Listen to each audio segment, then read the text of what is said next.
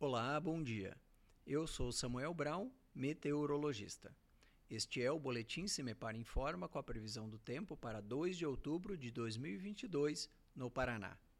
Domingo de eleições com previsão de pouca chuva no estado, mas ainda com presença de muitas nuvens em vários setores.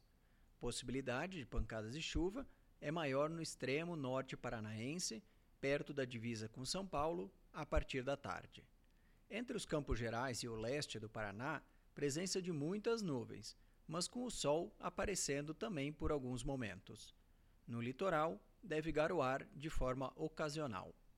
A temperatura mínima está prevista para o sul do estado, 8 graus, e a máxima deve ocorrer no noroeste, com 28 graus.